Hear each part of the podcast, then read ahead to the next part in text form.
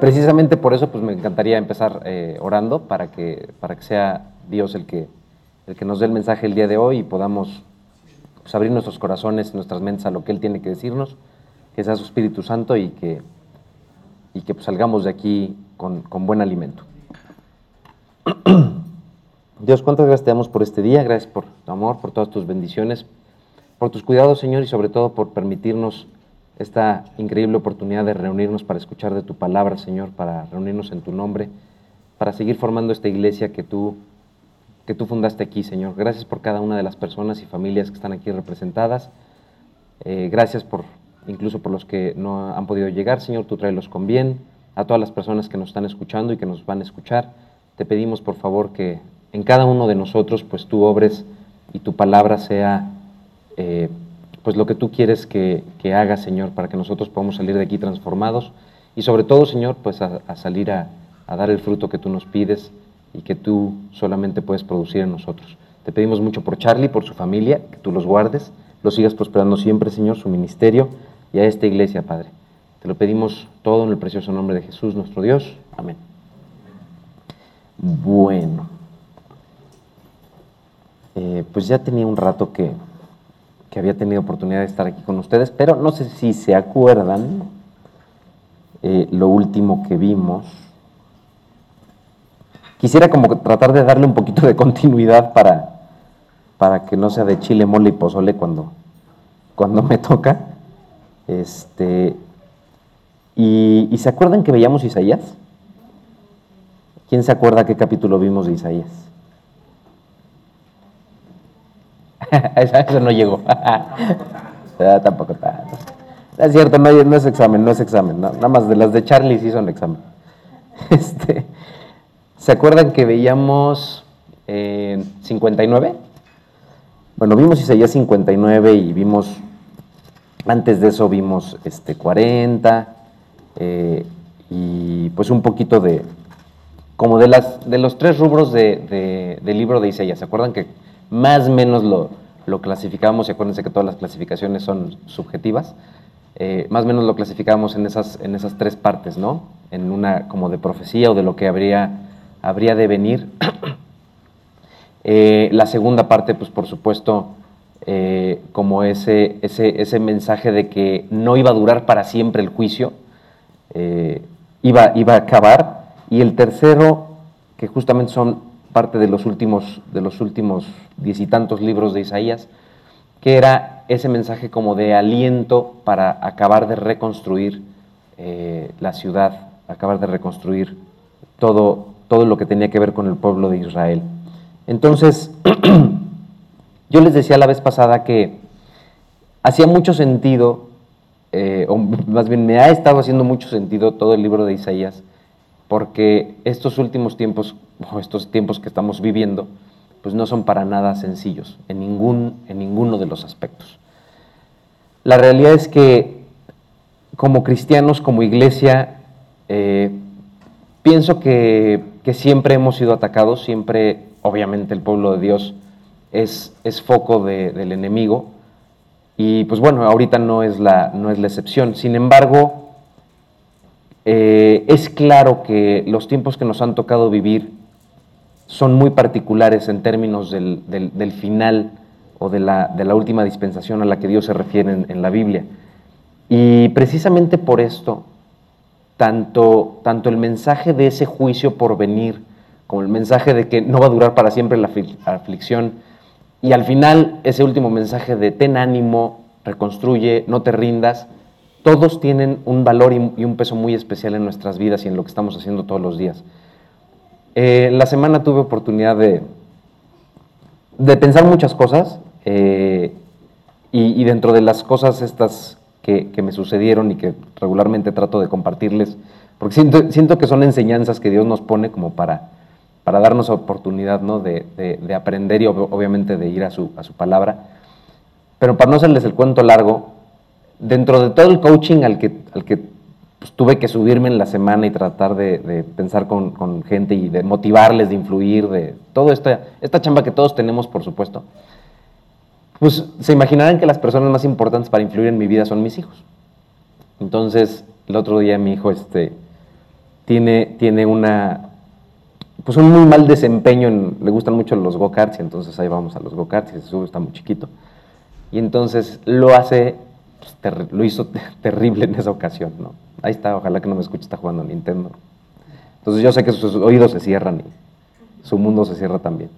Pero el chiste es que lo hizo muy, muy mal. Y entonces se baja desesperado y hace berrinche y este, no, no, ya la vida no tiene sentido. Entonces, traté de no reírme, por supuesto, y, me, acordé de, de, mi vida, ¿no? Y de la nuestra en general, cuando las cosas no nos salen como queremos. Entonces dije, bueno, mira, ese berrinche que él está haciendo yo lo suelo hacer cada tercer día, pues en el trabajo, con mi mujer, este, en fin. Y entonces, como había yo venido de una semana así, les digo, involucrándome en el coaching, este, en, la, influencia positiva hacia la gente, hacia los equipos de trabajo, etcétera, dije, no, Eric, no puedes dejar que te gane este, la emoción y, por supuesto a la persona que, más, que más importante que coaches, pues es a tu propio hijo. Entonces le digo algo, le dije, mira, Mateo, ¿qué, qué aprendiste? O sea, ok, sí, no lo voy a negar, lo hiciste del riel. ¿Qué aprendiste? ¿Aprendiste algo? ¿O no? O sea, o, simple y sencillamente te fue muy mal y, este, y vas a hacer berrinche y no lo vas a volver a hacer. Dije, porque te voy a decir algo, a todos nos sale mal. Ahora, lo importante es que te equivoques. La gente, ya me eché un chorro ahí, este, muy motivacional, ¿no? Que obviamente no les voy a dar ahorita, pero que Dios sí nos da. Entonces le decía yo, este, pues mira, ya, sí, lo hiciste muy mal, lo hiciste muy mal aquí, aquí, aquí, así, asado, por esto, por aquello. ¿Qué aprendiste? Porque lo importante es que reconozcas todo lo que hiciste mal y lo uses y entonces pues, lo ocupes para hacerlo mejor. ¿Sale? Entonces tienes de dos opciones. O te sientas aquí a llorar y no lo vuelves a hacer, o agarras, te vuelves a trepar al cochecito y lo intentas hacer muchísimo mejor, dándote cuenta de lo que no hiciste. Pararon las lágrimas, ¿no? Emocionado se subió de nueva cuenta y bueno, con decirles que hizo mejores tiempos que muchos adultos. Entonces, ya saben, un padre orgulloso, ¿no? Y más que me gustan los coches. El punto es que después de, después de verlo y todo, yo estaba ahí sentado y estuve reflexionando mucho y decía, es que Dios verdaderamente se esfuerza con nosotros para darnos ese carácter. Y, muchas veces, pues caemos en estos berrinches. Miren, empezando por su servidor. La realidad es que cuando algo no sale como debe de salir, o como pensamos que debe de salir, pues ahí estamos pataleando, ahí estamos lloriqueando, ahí estamos diciendo, no, es que ya no vale la pena, no, este, con lo que sea. O sea, de hecho, o sea, esto va desde lo más burdo y terrenal que ustedes quieran, hasta nuestras relaciones, nuestros matrimonios, nuestras relaciones con nuestros hijos. O sea, yo platicaba con alguien de mi familia y le decía, si crees que no la vamos a regar con nuestros hijos, estás en un error. Si no la regamos con la esposa, si no la regamos con los hermanos, si no la regamos con los papás, por supuesto que la regamos. Ahora, lo importante pues, es aprender de esos errores y decir, bueno, pues ya. Entonces, miren, de este carácter me salté un capítulo. Disculpen. Me salté un capítulo después del que nosotros vimos, o sea, el 60, que es un mensaje pues, muy alentador, ¿no? Precisamente con los que inicia esta última parte del libro de Isaías. Y me salté el 61. no porque estuviera más de más el 60, sino porque el 61 hacía mucho sentido con esto que, que con lo que estuve reflexionando. Entonces, miren, vamos a empezar a leer. Ahí están.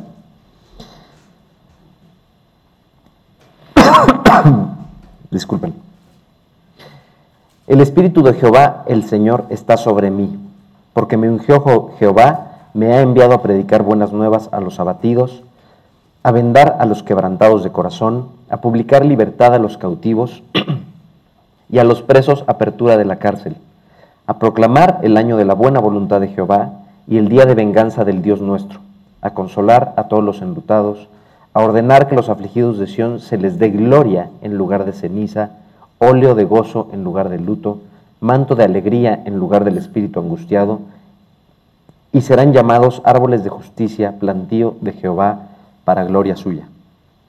Entonces, obviamente esto trae esto trae a nuestra mente un pasaje muy, muy característico de la Biblia. ¿Quién me dice cuál es? Digo, está en varios evangelios, pero... Exacto, exactamente. En Lucas, Lucas 4 me parece que es. Eh, en Lucas 4, eh, ¿se acuerdan que hay un, subtítulo? Bueno, si quieren abrir sus Biblias, en Lucas 4, se les agradecerá. Ahí este, hay un subtítulo que dice eh, que Jesús empieza su ministerio. Jesús, ¿se acuerdan? Empieza más o menos su ministerio por ahí de, su año 30 de vida. Sin embargo, Jesús ya durante esos primeros años de vida había mostrado muchas cosas y muchas de ellas están escritas en los evangelios. Durante toda, durante toda su, primera, su primera parte de la vida, dividiéndola como del 0 a los 30, luego de los 30 a los 33 y evidentemente su muerte y resurrección, Jesús había eh, hecho, hecho evidente muchas cosas, pero sobre todo las cosas que Jesús hacía evidentes. Si se acuerdan, ¿Quién me dice cuál es el sermón más largo de, Jesús? Eh, del cual tenemos registro, por supuesto. Exacto. El sermón del monte. Y digo, si, si, si el, autor fue muy, muy fiel al, relato, acuérdense que se escribieron posteriores, pero bueno, eh, acuérdense que tomaban nota todos los, los, discípulos. Si el autor fue muy apegado a la realidad, este sermón, este sermón que les gusta que haya durado, posiblemente, no sé, una hora se me ocurre, no, no estoy diciendo que lo sé pero más o menos, ¿no? O sea, de acuerdo a lo que podamos leer y todo, la multitud, por, supuesto comían, pero, pero el sermón, el sermón, el mensaje, pues no duró mucho más de eso. Lo que les quiero decir con esto es, la predicación de Jesús, más allá de las palabras, más allá de pararse a hablar, fue lo que hizo. Es de lo que tenemos registro. O sea, los evangelios son diferentes cámaras en distintos ángulos que todas atestiguan algo de Jesús, sus hechos, lo que hacía. Entonces, eso es lo verdaderamente importante. No estoy menospreciando, por supuesto, el sermón del monte, ni ninguno de los sermones que Jesús dio. Por supuesto, cada que sus palabras no hay por algo hay Biblias que incluso las tienen en rojitas. Sus palabras son súper importantes. Pero se fijan que el mensaje completo es su vida, son sus acciones. De la misma manera este mensaje que, Dios estaba dando a través de Isaías, fíjense lo importante y por qué, obviamente, lo retoma Jesús cuando lee, cuando lee eh, los pergaminos ahí en la, en la sinagoga. Dice, el Espíritu de Jehová el Señor está sobre mí. Acuérdense que en el Antiguo Testamento, para los que han tomado ya el discipulado del, Espíritu Santo y para los que no les chismeo, el Espíritu Santo tiene también diferentes eh, tareas dependiendo del momento en el, que, en el que estamos en la Biblia. Y se, se reconoce que en el Antiguo Testamento el Espíritu Santo se movía de manera libre entre las personas, es decir, podía estar sobre una persona que no necesariamente era un profeta o que no necesariamente era un sacerdote. Eh, estas palabras, fíjense, el Espíritu de Jehová el Señor está sobre mí porque me ungió Jehová me ha enviado a predicar buenas nuevas, me ungió Jehová, me eligió Jehová. ¿Y qué dice, qué dice Lucas 3:21 después de que después de que se le puso la paloma?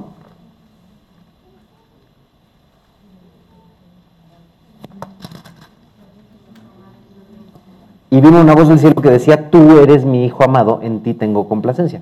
O sea, esta unción es esta elección, esta, esta designación que está haciendo Dios a manera de palabra y que por supuesto lo estaba haciendo con aceite, para eso se utilizaba también el aceite, ¿se acuerdan? Entonces, hace rato, siempre, siempre les cuento, ¿no? Que Dios me, pregunta el título de la predicación y la creatividad no es algo que se me dé. De, verdad, de verdad, yo no pude haber sido mercadólogo ni de chiste. Y entonces este, me ayudaron y, y acá mi buen compañero me dice, pues un carácter, ¿cómo le pusimos? Un carácter ejemplar. Un carácter ejemplar, muchas gracias. Entonces le puso, no le pusimos. Entonces, este, le puso un carácter ejemplar porque el capítulo 61 de Isaías describe el carácter de Jesús. ¿Y por qué, por qué estoy brincando entre este, este capítulo de Isaías y el Nuevo Testamento, sobre todo los Evangelios? Porque el carácter de Jesús, les repito, está descrito en sus acciones. Miren, para bien o para mal, nosotros como, como iglesia, como elegidos, como ungidos de Jehová, se espera de nosotros ciertas cosas. ¿Se acuerdan que, que, la vez pasada les decía yo que es muy importante el saber qué se espera de nosotros en todo? ¿no? Un hijo, un hijo quiere saber qué esperan sus papás de él. Una persona en el trabajo quiere saber qué esperan sus jefes de él. Nosotros como iglesia, quiero pensar, deseamos saber qué, Dios espera de nosotros. Y entonces, a veces estamos aquí sentados los domingos, alimentándonos espiritualmente y el resto de la semana, pues la pasamos. La pasamos a veces bien, a veces medio mal, a veces pasamos aceite. Al final llegamos a otro domingo, si Dios, así lo quiere. Pero muchas veces, muchas veces yo me he preguntado si nosotros como iglesia estamos haciendo lo que, lo que Dios espera de nosotros. Eh, no, no quiero que tomen esto eh, de manera demasiado seria, como diría Charlie, tómenlo con un grano de sal, pero ¿se acuerdan de la canción de Jesús verbo no sustantivo? Seguramente todos la escucharon. Hay cosas rescatables de la canción, no voy a decir que sea la sana doctrina, pero hay cosas muy rescatables, sobre todo en el sentido de entender que Dios es, que Dios es verbo, que Dios es, que Dios hace. Dios, Dios hizo, y Dios hace, por supuesto. Nosotros muchas veces siento como, como, como, iglesia, como personas, que caemos en que la predicación es lo que le decimos a la gente. Y de repente nos podemos encontrar con una persona que por supuesto no está en el camino ni cerca de estar en él. Y entonces nosotros ungidos de Jehová, nosotros con ese aceite en nuestras cabezas, nosotros con esa elección y con ese nombramiento por parte del Señor Todopoderoso, esta pobre persona, ¿no? Y me llamó mucho, mucho la atención que leyendo este pasaje y yendo al Nuevo Testamento, todas, todas las acciones con las que Jesús trató de ser todavía más claro en estas palabras y habiendo iniciado su ministerio, fueron amor fueron el acercarse a la gente, a los que nunca se hubieran acercado, los que pertenecían a esa élite de la iglesia. Entonces imagínense, o imagínense entre nosotros esa élite de la cual podemos decir, no, es que yo soy fulano de tal, o yo disipulo a 800 personas, o yo esto, yo lo otro. O sea, verdaderamente como iglesia, lo que hacemos de que termina la predicación a la, que, vuelve a empezar la siguiente semana, esa es nuestra predicación. Miren, lo, que aquí se diga, por supuesto que, nos alimenta porque nos estamos basando en la palabra de Dios, pero lo que nosotros hacemos de aquí al siguiente domingo, eso es verdaderamente lo que predica de nuestras vidas. ¿Con cuántas personas nos acercamos de la manera en la que Jesús se acercaba? ¿A cuántas personas les compartimos el amor de Cristo. Fíjense, voy a seguir leyendo. Eh, este es el versículo favorito de mi esposa. 61.4. Reedificarán las ruinas antiguas y levantarán los asolamientos primeros y restaurarán las ciudades arruinadas, los escombros de muchas generaciones.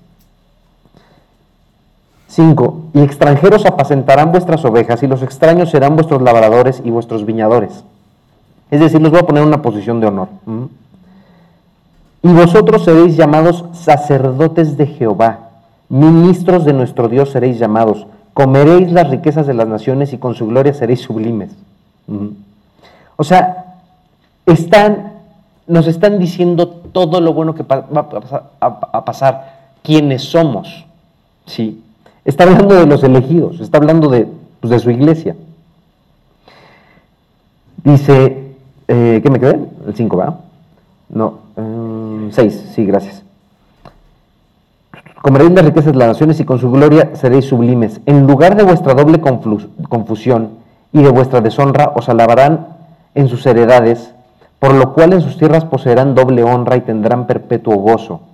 Porque yo Jehová soy amante del derecho, aborrecedor del latrocinio para holocausto. Por tanto, afirmaré en verdad su obra y haré con ellos pacto perpetuo y la descendencia de ellos será conocida entre las naciones y sus renuevos en medio de los pueblos. Todos los que los vienen reconocerán que son linaje bendito de Jehová. O sea, estamos, si se entiende la posición en la que estamos como iglesia, si se entiende la responsabilidad de la cual estamos siendo eh, partícipes. Después, después de, que, de que Dios nos hace todo esto, ¿cómo lo tomamos nosotros en nuestras manos? ¿Qué, qué responsabilidad estamos tomando? No solamente de nuestras vidas, de nuestras acciones y para con los demás. Miren, cuando nos vamos a los evangelios, vemos a un Jesús que se derrama, o sea, que en el momento en el que se derrama, se derrama con la gente que lo necesita. ¿Y qué le dice Jesús a los fariseos? Porque los fariseos tienen estas reacciones, ¿no? Es que cómo te juntas con estos, es que cómo les hablas a aquellos, es que no sabes quiénes son. ¿Se acuerdan, ¿se acuerdan en todas esas, todas esas escenas en las que Jesús es cuestionado por estas personas que se sentían superiores en la iglesia? ¿Cuántas veces les contesta Jesús y les dice, ¿Tú nos vas a juzgar? O sea, cuando se encuentran a la, chava a la que le pusieron un 4 eh, y la agarran en adulterio, ¿se acuerdan qué les dice Jesús? O sea, Jesús no está diciendo, a ver, no, no apliquen la ley, este, Moisés estaba mal, lo que les dijeron, no. Jesús les dice, ok, vamos a aplicar la ley. Vamos a aplicarla. Pero esta aplicación de la ley por parte de Jesús es como a veces nosotros la hacemos. ¿Por qué les estoy, les estoy diciendo esto? Porque he tenido la oportunidad de, acercarme con algunas personas y es muy, muy triste, muy preocupante que de repente estas personas que no, les repito, que no son parte de nuestra iglesia, que no son parte de, de quizás nuestras congregaciones, y hablo de nuestras congregaciones, no, no solamente G316, cualquier iglesia cristiana, dicen, no, no, no, yo de los cristianos no quiero saber nada. Más que nunca, más que nunca yo he escuchado a muchas personas decir, no, es que del cristianismo no quiero escuchar nada. Del cristianismo no tengo un, problema, pero de los cristianos ni me los acerques. Yo no estoy diciendo con esto que mañana este, ofrezcamos chelas ¿no? el próximo domingo para que se nos llene o para que la gente se sienta incluida. Pero, pero lo que sí tenemos que reflexionar es el carácter y la predicación con la cual vivimos todos los días.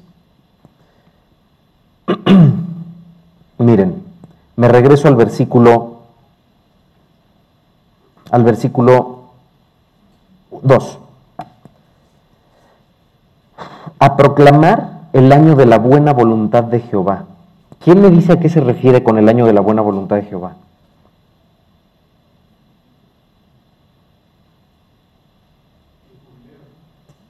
Ajá, exacto. Eh, tiene, tiene mucho que ver con el, con el año de jubileo. ¿Y qué es el año de jubileo? Ajá, exacto. Ay, venimos con todo. Estrellita. Se cancelan las deudas, ¿no? Es decir, hay perdón, hay redención, ¿no? A eso se refiere con el año de, el año bueno de Jehová. Y fíjense, me voy a regresar todavía más, porque ahorita voy a retomar esta parte. Ah, perfecto. Después de que dice, porque me ungió Jehová, me ha enviado a predicar buenas nuevas a los abatidos. Si alguien tiene alguna otra versión, estoy que seguro que dice los pobres. Y obviamente, ¿qué, nos, que nos, nos, llama esto de que, de que le van a predicar buenas nuevas a los pobres? ¿Y por qué nada más a los pobres? Por las bienaventuranzas. Bienaventurados los pobres, ¿no? Y acuérdense que la humildad es una necesidad para poder escuchar el Evangelio. Y no solamente para poder escucharlo, para poder predicarlo también. Si nosotros queremos predicar con altivez de espíritu, sintiéndonos superior a la persona que todavía no, no acepta a Cristo o que ya aceptó a Cristo pero está en una lucha interna ¿Cuántos de aquí no tienen una lucha interna? Ay, pensé que iba a levantar la mano. Todos tenemos luchas internas. Todos peleamos con nuestras carnes. Todos peleamos con quienes somos. La persona que está enfrente también. si la persona que está enfrente está o no en ese camino con Dios, ¿qué tendríamos que hacer? ¿Qué haría Jesús?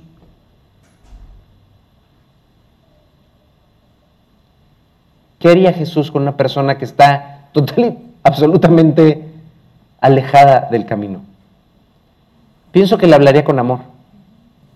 Y pienso esto con base en lo que leo en los evangelios, no en mis ganas de acercarme y hablarle con amor a alguien. Pero nos cuesta mucho trabajo. Nos cuesta mucho trabajo no ver a las personas como, no, no, no, es que ve, ¿no? Este pecador putrefacto. Y no estoy diciendo que lo digamos, pero muchas veces lo sentimos, lo pensamos. ¿Cuál es nuestro primer, nuestro primer sentimiento cuando alguien se separa? Ay, es que este apartado. Todos estamos a, no sé ustedes, yo estoy a medio centímetro de caer mucho peor, mucho más bajo. Todos estamos a una decisión de apartarnos. Si estamos aquí, es por misericordia de Dios. Si estamos aquí es porque Dios tiene la suficiente misericordia para poner en nuestros corazones el querer acercarnos, el querer escuchar de su palabra. Y no necesariamente porque seamos buenos, ¿verdad? Porque no hay bueno, no hay ni siquiera uno. No hay quien busque a Dios. Y miren, con esto no quiero, no quiero este, desanimarlos, mucho menos ni, como dice Charlie, deprimirlos, pero, pero creo que es importante que retomemos el carácter de Cristo. Como iglesia, les repito, no me refiero a exclusivamente esta congregación. Me refiero como iglesia. Los tiempos que estamos viviendo son importantes. Los tiempos que estamos viviendo son determinantes para que Dios pueda en efecto venir. ¿Por qué? ¿Por qué dice la Biblia que Dios retrasa? Lo entrecomillo, por supuesto, porque Dios tiene su tiempo, ¿no? Pero ¿por qué, ¿por qué dice la Biblia que Dios retrasa ese tiempo? Exactamente, porque no quiere que nadie se pierda porque está dando tiempo para que más gente se convierta. ¿Y cómo más gente se va a convertir si de repente nos voltean a ver y dicen, no, de los cristianos ni me hables? Y Dios diciendo, oye, muchachos, tendremos que cambiar la estrategia porque se supone que más se tienen que convertir, no más se tienen que separar. ¿No? Les repito, no se trata de hacer la iglesia atractiva en términos terrenales, se trata de hacer la iglesia atractiva en términos de carácter, en términos de amor de acercarnos a las personas y que las personas se acerquen con amor, sin miedo a ser juzgados. Está diciendo aquí, me mandó, me manda a predicar buenas nuevas, a vendar a los quebrantados, es decir, ayudar a las personas que están lastimadas. Estas buenas nuevas no nada más son, eh, miren, váyanse a Lucas 7:22. ¿Quién me ayuda a leerlo? Lucas 7:22.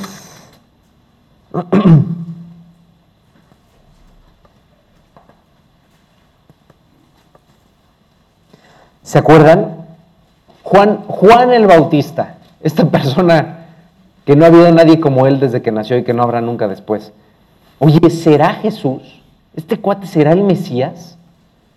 A ver, ¿quién me ayuda a leerlo?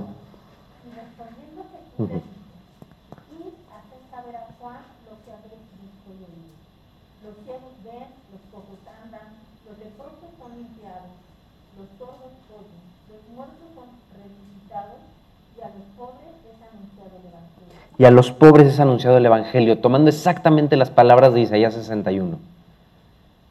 Y a los pobres es anunciado el, Evangelio. Llegó el año bueno de Jehová. Llegó el año de redención. Llegó ese año de jubileo en el que se perdonan todas las deudas. Llegó. Eso estaba diciéndole Jesús a, a Juan el Bautista. ¿Sí? Y entonces, fíjense, aún siendo este Jesús, aún siendo Jesús, Dios mismo, encarnado aquí en la tierra, diríamos, ¿a qué vino? No? De, repente nosotros cuando empezamos a juzgar, yo el otro día platicaba con alguien la semana y le decía, necesito ponerme un objetivo en mi vida y ese objetivo es quitar de mi vocabulario, ¿está bien o está mal? Porque entiendo o estoy entendiendo que eso es un juicio. El decir esto está bien o el decir estás mal. Me encanta decir estás mal, lo disfruto mucho. Pero es un juicio. Entonces, mira, puedes estar de acuerdo, puedes no estar de acuerdo, pero está bien o está mal, a mí, Eric, no me toca decirlo. Por más que yo crea, estoy convencido, me corto el brazo derecho porque sí está mal. Bueno, ¿qué crees? ¿A qué vinimos? A vendar a los quebrantados de corazón, a publicar libertad a los cautivos y a los presos apertura de cárcel, a proclamar el año de la buena voluntad de Jehová, es decir, la redención, la salvación, y el día de venganza del Dios nuestro. Ahí está, Eric. Sí podemos decirles que se van a pudrir en el infierno. No, podemos decirles que Dios los va a juzgar. Pero ni tú ni yo somos nadie para decirle, estás súper mal. Saben ricas las palabras. O estás súper bien, qué bien lo has hecho. Digo, a todos nos encanta que nos alaben de vez en cuando, ¿verdad? A consolar a todos los enlutados. Estas palabras de si podemos, no es que podamos o no podamos, debemos o no debemos. Aquí dice que venimos a proclamar el año bueno de Jehová, es decir, la salvación, es decir, hay un perdón. Oye, estás haciendo las cosas bien, estás mal, mira, yo no sé, a mí no me toca decidirlo, pero ¿qué crees? Sí te tengo que avisar, viene un día de juicio. Y si hay una persona perfecta, que es Dios, el cual a todos nos va a formar y nos va a decir, hiciste bien, hiciste mal, Él sí. Él sí nos va a juzgar. Y todas las cosas, buenas o malas, dichas o no dichas, pensadas, todas van a ser juzgadas. Y ni tú ni yo vamos a tener media cosa que decir. Dios va a decir la última palabra en la vida de cada uno de nosotros. Lo que sí es, tenemos que decir que viene ese día. Lo que sí es decir, mira, si hiciste bien, si hiciste mal, si estás haciendo bien, estás haciendo mal, o vas a hacer bien o vas a hacer mal, no lo sé. Lo que sé es que viene un juicio y lo que sé es que hay perdón. Lo que sé es que hay salvación. Lo que sé es que sí Dios muy probablemente le vayamos a fallar, ¿no?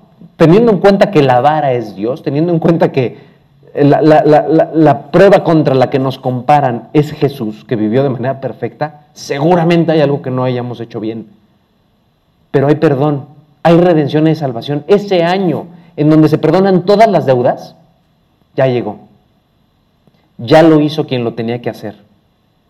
Pero todo esto todo esto demás, todo esto que está detrás, todo esto a lo que Jesús se dedicó en esos tres años impresionantes de enseñanza, es lo que tendríamos que estar haciendo como iglesia.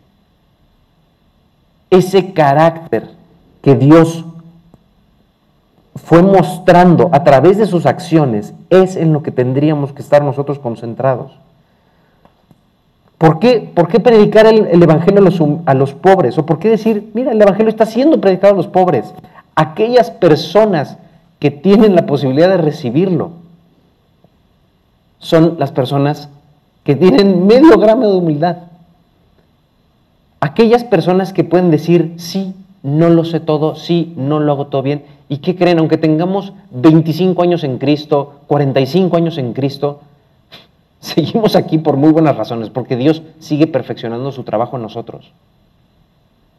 Entonces, con esa misma humildad con la que Dios predicó, Jesús, Jesús predicaba con humildad, se agachaba, ¿se acuerdan en esa escena? Esa escena de la, de la mujer adúltera dice que Jesús se hincó a su nivel, se puso a su nivel. Jesús se agacha y habla con ella. ¿Se acuerdan que Jesús estaba escribiendo en la tierra? Jesús estaba abajo. Mientras todas estas personas altivas, alzadas, esta, esta cualquiera, esta pecadora, esta lo que sea.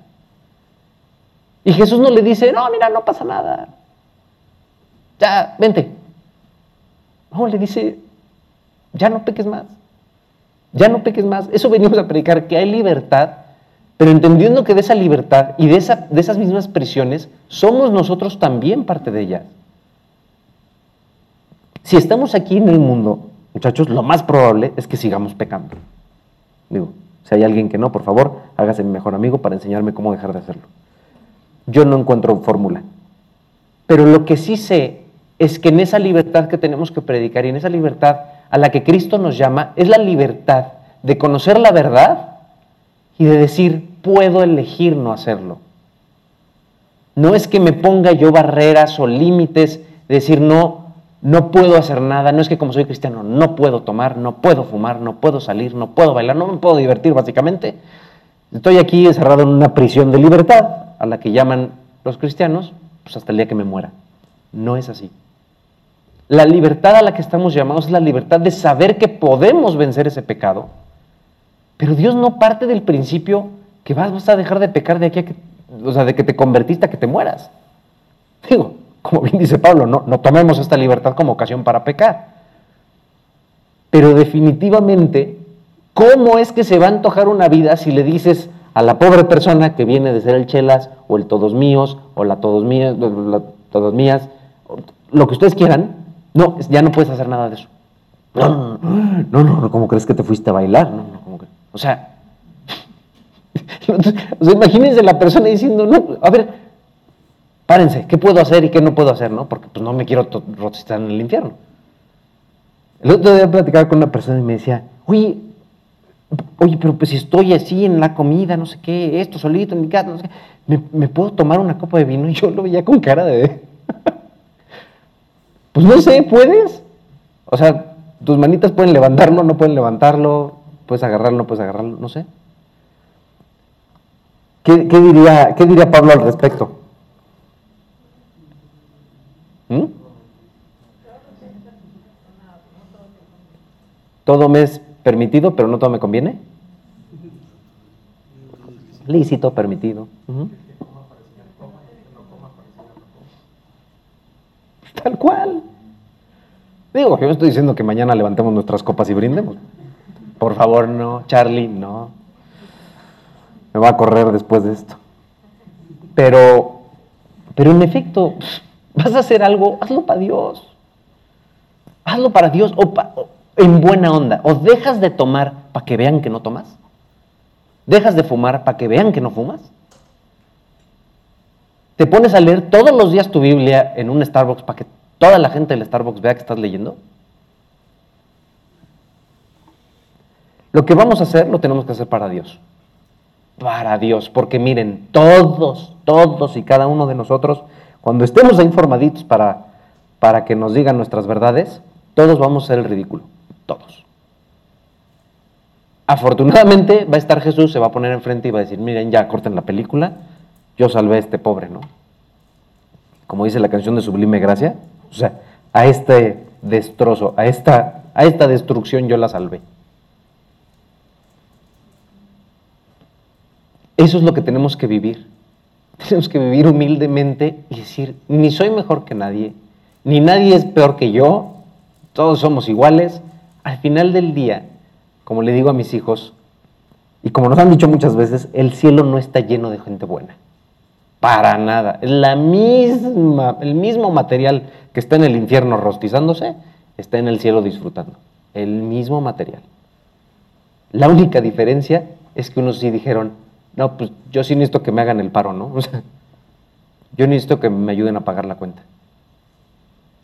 Y el otro tal vez Dijo, no, pues no es tan grande, sí la pago. Miren, vamos a seguir. Esta parte de... Disculpen. Esta parte de consolar, vendar a los quebrantados de corazón, en otra traducción dice consolar a los de corazón quebrantado. Miren, váyanse a Salmo Salmo 93. Ahí en Salmos hay unas, unas, este, unos pasajes preciosos al respecto de esto. ¿Qué les dije? 93, ¿verdad? Dice, vuelves al hombre hasta ser quebrantado y dices, convertíos hijos de los hombres. Ay, ya me trajeron mil gracias. Otra traducción dice, tú, tú regresas al hombre hasta que sea quebrantado. O sea, Dios, al final del día, cuando nosotros vemos una persona que está rota, que está destrozada por las situaciones o circunstancias que ustedes gusten y manden, Dios nos manda consolarlos, por supuesto, pero no porque tengamos el poder de consolarlos, sino porque Dios en nosotros nos puede consolar. Muchas de las circunstancias que vivimos en nuestra vida previa a Cristo, si se fijan, eran simple y sencillamente resultado de sumar uno y uno. Es decir, estamos viviendo un dos. O sea, ¿a qué voy con esto? Si estábamos manejando briagos todos los viernes y nos pusimos un zapatazo y ahorita estamos cojeando, es simple y sencillamente sumar uno y uno, nos iba a dar dos. Pero muchas otras circunstancias, estoy seguro que pueden coincidir conmigo, no las pedimos. No manejamos borrachos para ponernos el zapatazo. Oye Dios, yo no pedí nacer con estos papás o sin papás. Yo no pedí ser víctima de este abuso, yo era un niño. Yo no pedí, rellenen la rayita, ¿no?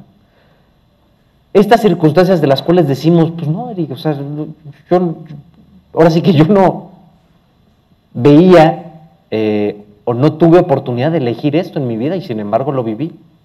En efecto, y es misericordia de Dios. O sea, lo que nos está diciendo este pasaje lo que nos está diciendo este pasaje es justamente Dios regresa a todos y a cada una de las personas en esos momentos justamente para tener la oportunidad de consolarte y de poderte decir, aquí estoy. No buscamos a Dios si no tenemos el agua hasta el cuello. O sea, literalmente, literalmente, nadamos y nadamos y nadamos y nadamos y nadamos. Y hasta que no tenemos el agua aquí decimos, pues no hay de otra. O sea, porque si veo para abajo me ahogo más rápido, ¿no? Entonces, ya que tenemos el agua aquí, entonces ya volteamos a ver arriba. Muchas de estas circunstancias Dios las permite, no es que Dios las quiera, porque sabemos después de leer estos 66 libros que Dios nos ama, y si Dios nos ama, pues no, no le gusta vernos sufrir, ¿verdad? Partimos de ese principio. Pero Dios permite ciertas cosas para que nosotros volteemos a verlo. Estas circunstancias que, de las cuales a veces somos víctimas, por decirlo de alguna manera, son la oportunidad que Dios nos da de voltear a verlo, de reconocerlo y decir, ok, Dios, ahí estás. Entonces, cuando nosotros ya somos, ya formamos parte de esta familia, podemos decir, ok, Dios me, me rescató y me, me reanimó en este quebrantamiento en el cual yo estaba. ¿Qué estamos haciendo con las personas que vemos en esa situación, en esas circunstancias? ¿Qué palabras de aliento les estamos dando? ¿Cómo los estamos consolando? ¿O los estamos agarrando a Biblia? así diciéndole, a ver, hijo de tu tal por cual, mira cómo dice aquí la Biblia que no puede estar tomando, pues claro que te iba a pasar por borracho. O sea, ¿qué estamos haciendo con esas personas? ¿Cómo se hubiera acercado Jesús con esas personas? ¿Cómo se acercó? Y tenemos la prueba en los evangelios de cómo se acercó con cada uno de ellos. Entonces, eso es precisamente el carácter que debiéramos estar buscando. Y miren, tan importante es vivir este quebrantamiento, tan importante es vivir estas circunstancias. Váyanse a Salmo 51, 17, por favor.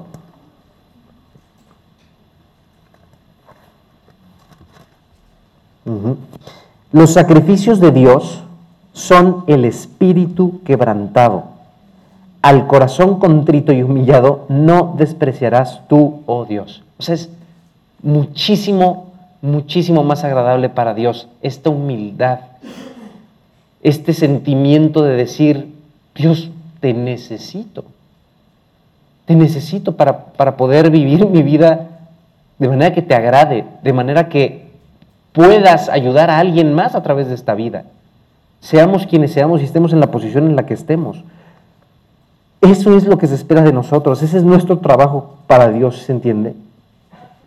Luego en la parte donde dice proclamar que los cautivos sean liberados, es justamente esta parte de decirle, oye, sí, sí hay opción, sí hay opción de elegir no pecar. Miren, Romanos 8:21 es muy claro también al respecto.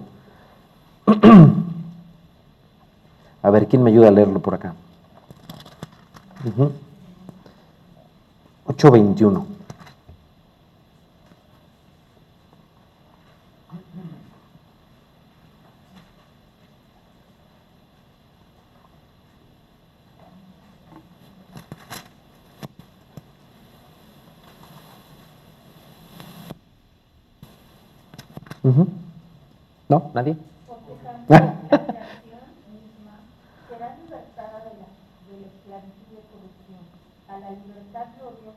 los hijos de Dios. Exacto. Les voy a seguir.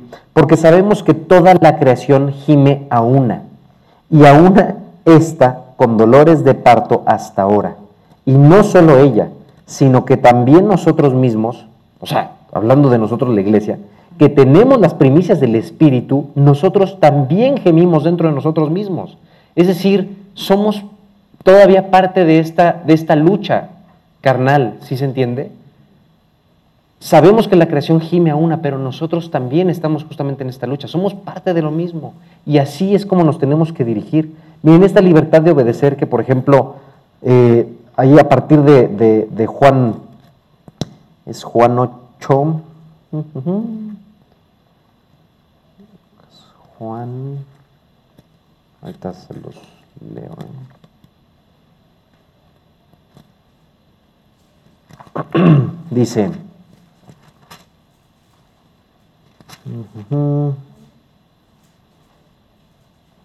aquí está, 832 ya el que se saben de memoria, y conoceréis la verdad, y la verdad os hará libres. Le respondieron. ¿Quiénes le respondieron? Los fariseos, los religiosos, los de la iglesia. Linaje de Abraham somos y jamás hemos sido esclavos de nadie. ¿Cómo dices tú seréis libres? Jesús le respondió, de cierto, de cierto os digo, que todo aquel que hace pecado, esclavo es del pecado. Y el esclavo no queda en la casa para siempre, el Hijo sí queda para siempre.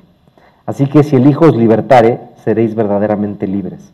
Sé que sois descendientes de Abraham, pero procuráis matarme porque mi palabra no haya cabida en vosotros.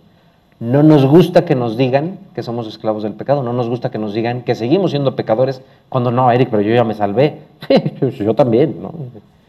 Y hoy en la mañana seguro la regué de una ocasión. Entonces, todo, todo esto que nosotros estamos llamados a hacer y el, y el carácter que, venimos llamados a, a tener, eso es lo que quiero dejarles el día de hoy. Bien, ya no me dio tiempo de ver otras 25 referencias que traía yo. Pero, bueno, si Charlie vuelve a faltar, ya sabemos dónde nos quedamos.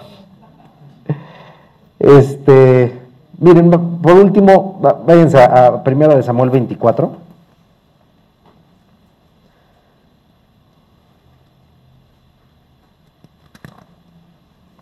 24, 12. Con esto me voy.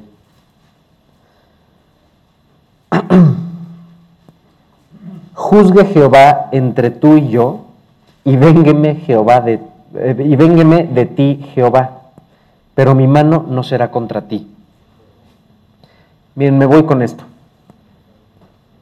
Al que le toca juzgar es a Dios si alguien nos hizo algo, si estamos seguros de que alguien hizo algo, al que le toca juzgar es a Dios.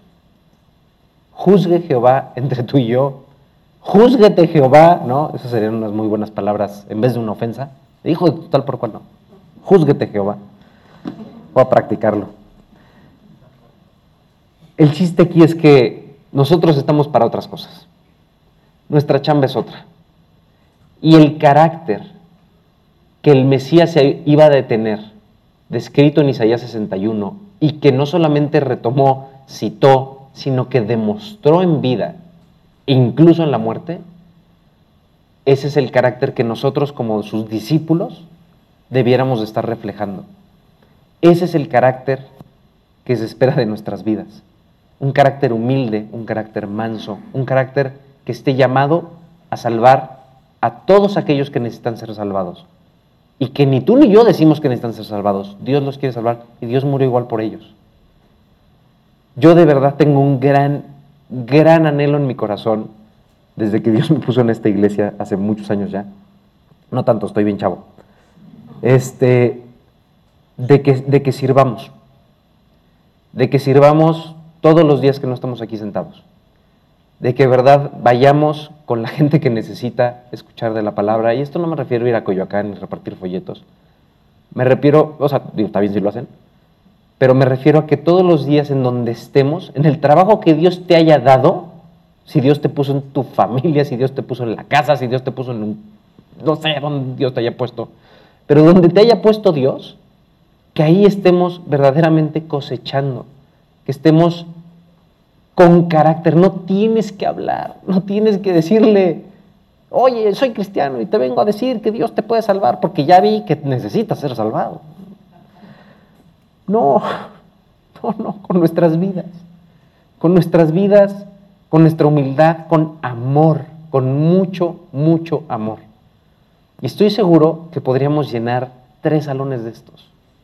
Y no porque la iglesia crezca, yo de verdad eh, coincido con Charlie, ¿no? O sea, lo, lo, de menos es tener un estadio. No vamos a ser los más populares. No estamos siendo los más populares por todo lo que decimos aquí. Pero definitivamente el amor puede llamar a la gente. El amor puede, puede rescatarnos porque nos te rescató a ti y a mí. O sea, sí. Yo no funcioné a biblazos. Yo funcioné el día que alguien me dijo que Dios había dado todo por mí, aún cuando yo le volteé la espalda, le escupí en la cara, yo fui el que lo clavó en la cruz, no los mendigos romanos. Yo fui. Y yo entendí todo lo que había vivido y todo lo que había seguido viviendo, aún pensando que yo conocía a Dios, aún pensando que yo conocía a Cristo. Y que volteé y dije, Dios, tú me puedes perdonar de esto, ya, ya.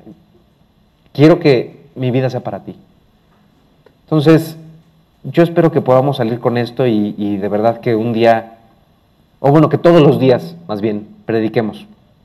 Que todos los días sirvamos y que todos los días hagamos eh, lo que tengamos que hacer y por lo que Dios nos llamó y por lo que estamos aquí.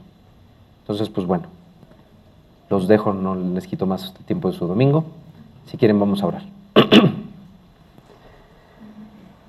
Dios, cuántas gracias te damos por este día, gracias por todas y cada una de las palabras que tú pusiste para nosotros, Señor. Gracias de verdad por tu mensaje y porque sabemos que nos hablas a través de cada uno de los pasajes que tú dejaste en la Biblia, pero sobre todo, Dios, de cada una de las vidas que tú dejaste ahí descritas. Ayúdanos, por favor, Señor, a tener vidas que te agraden.